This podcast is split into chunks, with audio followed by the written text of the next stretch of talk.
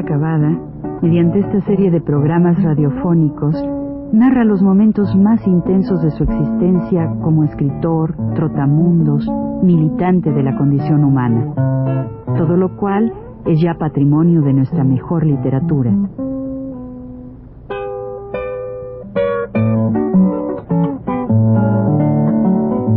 Con ustedes, Juan de la Cabada. Buenas tardes.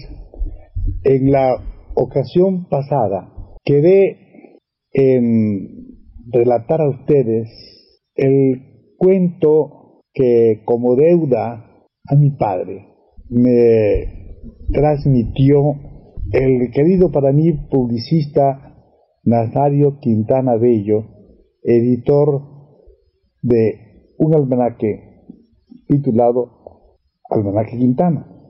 Pues bien, vamos a ver si podemos nosotros este, contarlo exactamente como él me lo recibió. Me contaba que mi padre le relató a él cómo un vicario de allá de Campeche refería que le, había oído de otro vicario que ya había muerto, el vicario Vieira, la historia esta.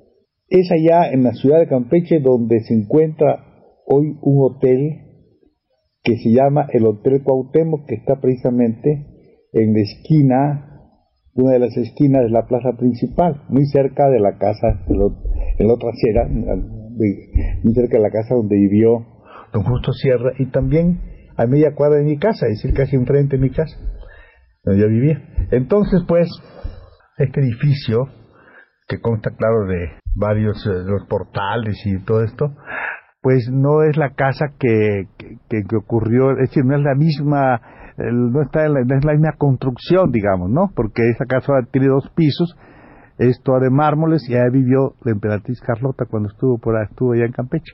Pues bien, en la casa de Don la Valle, yo la conocí así. Y entonces esta, esta, esta casa sería en ese tiempo una de planta nada más. Y sí estaban, claro, los, los, los, eh, las columnas de los portales, donde seguramente los, los que pasaban, los, los arrieros y la gente que iban detrás, por ahí, por Campeche, pues allá amarraban sus, sus bestias, ¿verdad? Y las apersogaban ahí.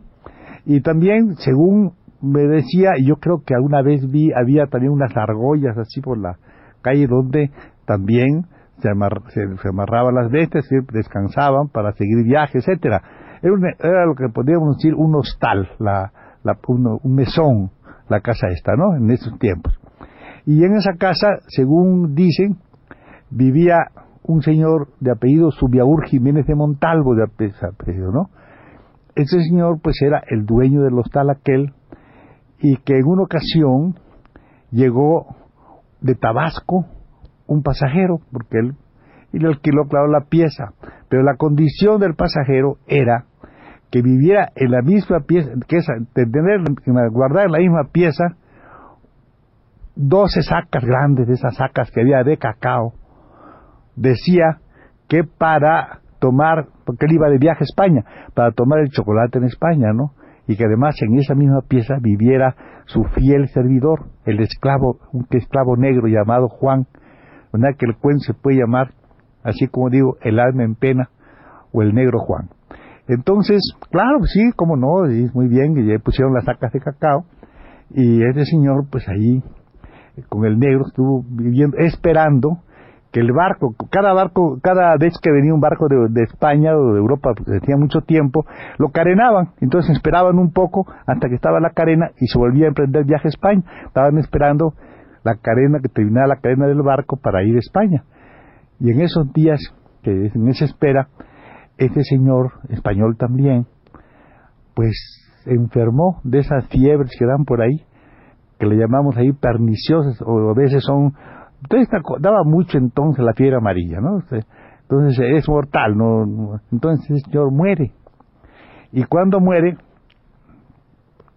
el señor Subiaur Jiménez de Montalvo va, claro, a la audiencia y cuenta que ha muerto ese señor y pide que la audiencia misma este, haga un avalúo de los bienes para que se cobre la parte que le corresponde. Y que entonces naturalmente pues también se asigne a ver a quién le va a corresponder ese negro, ¿verdad? Porque los negros valían dinero, era, un esclavo, a ver quién lo iba, quién lo compraba, ¿no? Beneficiarse de su dinero y, y que la audiencia se hiciera cargo de todo eso. Eso dice, pero el, el negro pues naturalmente le, le comunicó a este señor en una ocasión, cuando estaba este hablando de esas cosas, dicen que le dijo en secreto unas palabras.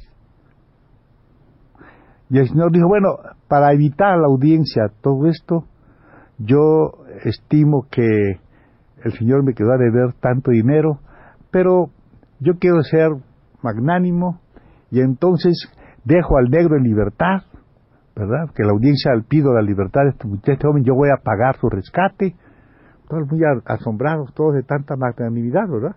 Pago su rescate y ya ustedes pueden poner la tasa para evitar cuánto valen las, las, las sagas de acá y las pago yo, ¿verdad?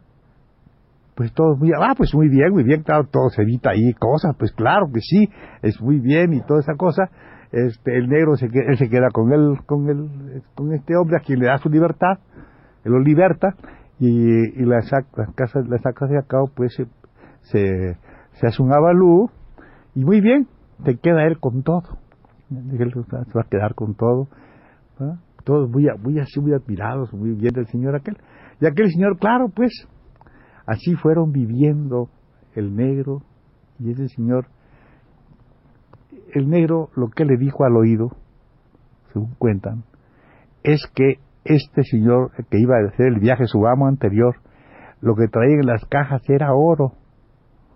Dentro del cacao traía el oro para no pagar, claro está, llevarlo a España sin, sin, sin pagar ninguna este, ningún impuesto, que había entonces impuestos para oro. Y aquel señor, claro está, pero la gente naturalmente pues no supo nada de eso, empezó, pero sí muy sorprendidos de que día esa casa, ¿verdad?, fuera ya un palacio, empezó a hacer obras y obras y obras, hizo un palacio, y para que no faltara nada de una cosa feudal, tenía en el fondo una especie de prisión, una covacha tenía también ahí, ¿verdad? El señor no se casó para no manifestar nada, tenía el señor unos 50, 60 años ya, hace unos 60 años, muy considerado en la ciudad, y el negro iba a todos lados con él, no lo soltaba. Él iba siempre juntos, juntos, juntos, juntos, el negro y el señor aquel, ¿no? El negro y el señor aquel. Así fue, pero de repente le llegaron rumores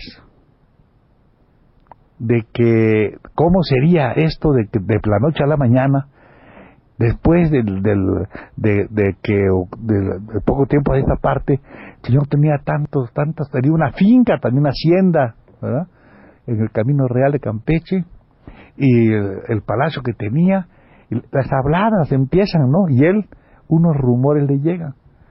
Entonces asustado con todo esto muy asustado pero completamente muy en silencio empieza cuando iba con el negro a las casas a visitar, a, decir que le iba a dar su libertad al negro para que se fuera de la ciudad, para que fuera a correr su suerte a donde quisiera ir, ¿verdad? que lo iba, lo iba a dejar, que, se, que, ya correr su suerte quiere decir darle el dinero para que fuera por ahí, y él pues eh, por sí mismo se desarrollara y ganara dinero el negro, ¿no? Por alguna parte, pues a, Jamaica o, o, ahí cerca a Belice, a cualquier parte, ¿no? Que le iba a dejar libre que se fuera, pero que se fuera de Campeche para que viera mundo, para que corriera mundo. Todos nosotros admirados la, del señor aquel, no tan así, pues, eh, cosa rara en un, en un comerciante de estos, ¿no? Un hombre con estas, un altruista. Bueno, y el negro y él, y el negro y él. Resulta que ese señor pues tenía también, este, pues ahí un restaurante, ¿no? lo que una fonda, ¿no? Y para un 24 de junio ya había mandado a todos sus servidumbre a la finca para que fueran a, a la finca a pasear, ¿no? Y no tenía ningún otro servidor más que un negro. Entonces este día, pues lo, los dos ya cierra todas las cosas y se sientan a hablar, el negro y él. Y entonces, parece que dentro de la conversación le da mucho de beber al negro. Y el negro bebe y bebe y él allí también, ¿eh? allí hablando casi, toda esta cosa con mucha, hasta que llega a, de tal manera, hasta que el negro le grita, ¿no? Jugando como en juego, el señor se, robó el oro, se ríe el negro, ¿no? Porque ¿dónde está el oro? Empieza a reírse, entonces él se hace muy disimulado y por detrás le da un golpe al negro que queda completamente privado y le corta la lengua. Y así lo encierra en el cuarto de atrás, en la covacha aquella, en la prisión aquella. Ya entonces empiezan a venir, traer otra vez a sus criados, todos muy callados, y todos eran muy curiosos porque este bajaba todos los días. Decía que él quería comer en soledad y se iba hasta la parte. Yo conocí, yo conocí la, la conozco la, la covacha aquella, ¿no? Porque todavía está ahí. Entonces él se iba, bajaba por las, escaleras aquellas de mármol, se iba, atravesaba un patio muy grande hasta que llegaba a ese sitio y ahí, pues, según parece, comían el negro y él. Pero un día que venía él con, la, con, las, con, con las canastas para llevar eso, resbala, cae, se da un golpe en la cabeza y claro, muere el Señor, muere el Señor. Bueno, se cuenta entonces que este Señor ya así muerto, ¿no?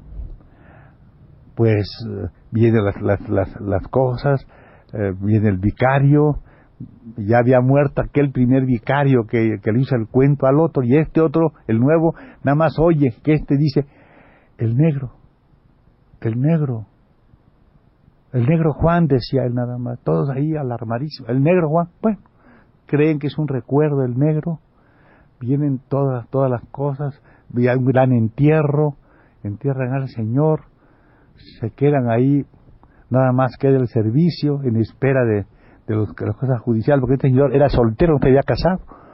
Entonces empiezan todos y de repente empiezan a escuchar unos alaridos terribles, tremendos, alaridos. ¡oh! La gente sale corriendo y empiezan a contar que es el alma en pena. El alma en pena. Pasan los años, don Luis MacGregor compra aquella casa, nadie la compraba, nadie, pero un señor Luis MacGregor se atrevió a querer comprar y entonces vino con su esposa, vino con su esposa a ver, a recorrer la casa y la señora se privó, porque allá llegaron hasta la covacha y entonces estaba en un en una en un en una en uno de los de los del de, del, de, de hierro, ¿verdad? El esqueleto con el anillo puesto del negro Juan que ya ha muerto de hambre, de hambre con la muerte del Señor aquel. Es esa historia y está naturalmente publicada. Yo la publiqué con el nombre del alma en pena. A ver si un día la leen. Vamos a ver. No, no sería mucho nombre, pero de todas maneras se ha publicado. Entonces, hasta la próxima.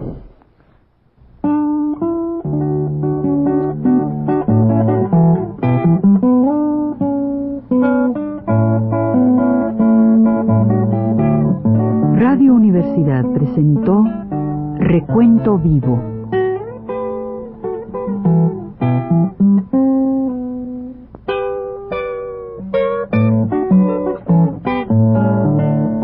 décadas por Juan de la Cabada.